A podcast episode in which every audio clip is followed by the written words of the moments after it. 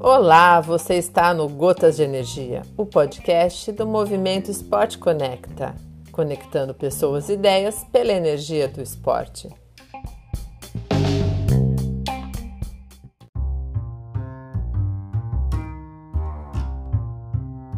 Olá pessoal, voltei para contar mais um pouquinho das minhas histórias com a natação em águas abertas. Vamos lá falar sobre a prova O Desafio Ilha do Arvoredo. Então foi assim: após a segunda suplementação, que foi a pior de todas, que me marcou muito, é, foi nela que eu percebi o quanto seria difícil nadar naquelas condições e que não seria fácil também fazer essa suplementação. Durante a prova eu teria que parar de 40 em 40 minutos e a partir dessa segunda parada é, o mar começou a ficar muito agitado e além dele me jogar para cima do barco, ele jogava o barco para cima de mim. Na tentativa de amenizar isso aí, o bombeiro que fazia a segurança pediu que eu trocasse de lado para que eu pudesse suplementar com mais tranquilidade. E nesse momento, eu passando por trás do barco, eu me aproximei muito do motor e foi algo que me assustou demais. Então, é, eu fiquei ali muito mexida e, e daí em diante parar para suplementar para mim era muito complicado porque eu tinha muito medo do que ia acontecer. Uma falha minha dentro da natação, dentre várias, é, é, é o nado vertical. Eu tenho muita dificuldade de ficar na vertical.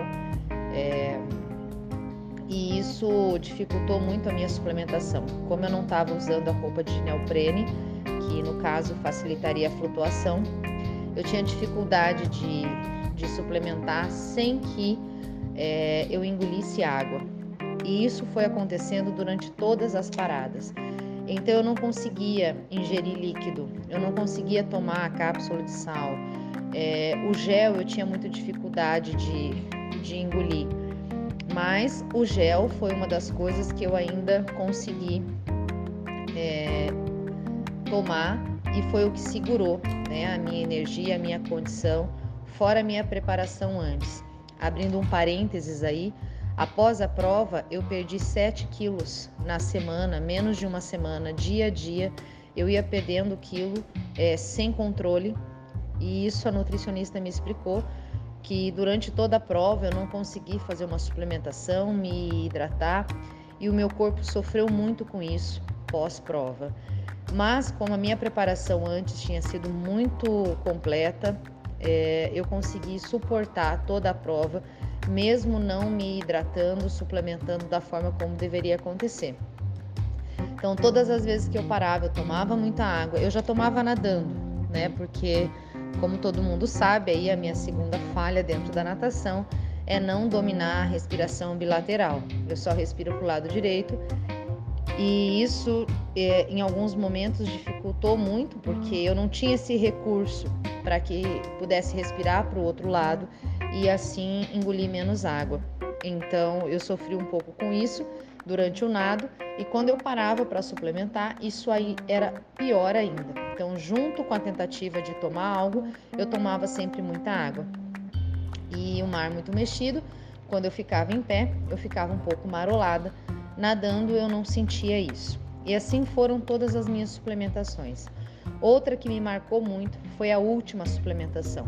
Nesse, nessa parte, a Fárida já estava nadando comigo, ela fez os últimos nove quilômetros comigo e aí eu já não tinha mais cabeça para me deslocar até o barco para pegar a suplementação. Nós ficávamos ali a 20 metros mais ou menos do barco e daí eu teria que nadar até ele, pegar a suplementação e me afastar de novo.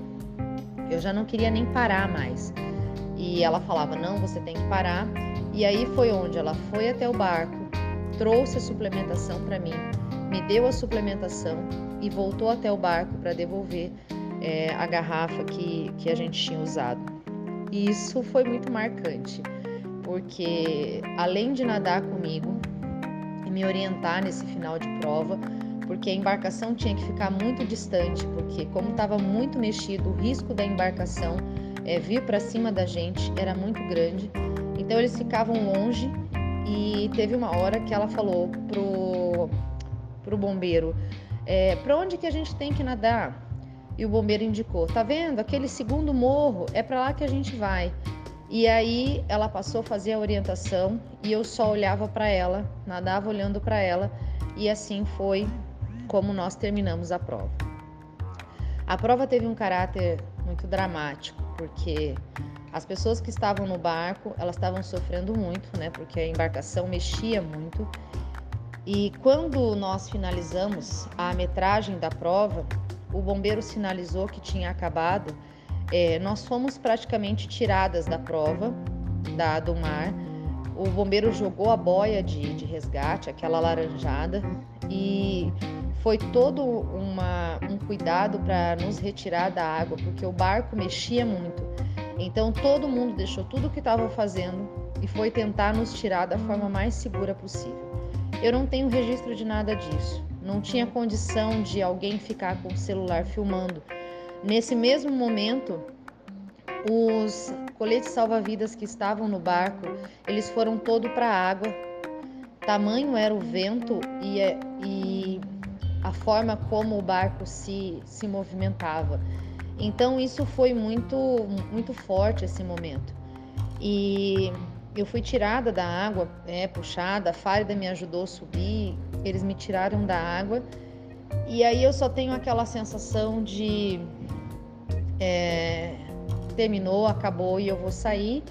E, e eu pensei, é, eu parei quando me tiraram da água, né?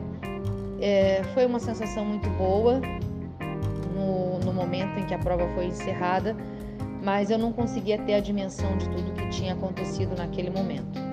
Hoje, revendo as fotos, os vídeos, eu consigo fazer ali um apanhado de tudo e um resumo de tudo que aconteceu. Mas várias partes da prova ficaram apagadas na minha memória, tamanho foi o sofrimento mental que eu tive durante essa prova. Mas eu saí exausta mentalmente, mas percebi que o meu corpo estava muito bem preparado. E isso me deu uma, uma, uma coragem para continuar. É, foi uma prova diferenciada, meio que mágica. Tudo que eu vivi nela é, mudou muito a minha vida, a minha forma de pensar, a minha forma de ver os treinamentos e por incrível que pareça, eu achei que eu fosse retomar aquele trauma de início, que eu nunca mais fosse querer entrar no mar. No dia seguinte, realmente, eu tentei entrar e não consegui, mas tudo voltou ao normal e eu continuei mais ainda apaixonada e encantada pela natação em águas abertas. E dali em diante eu pensei, bom, o meu passaporte para 45 quilômetros da Ilha do Mel agora está na minha mão. É só eu chegar lá, fazer a inscrição e me preparar para a prova. Bom, gente, essa foi mais uma parte da Ilha do Arvoredo.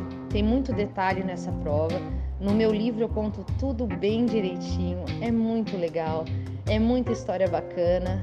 É, hoje nós damos muita risada de tudo que aconteceu, mas foi uma emoção muito grande é, ter participado dessa prova nas condições que eu participei.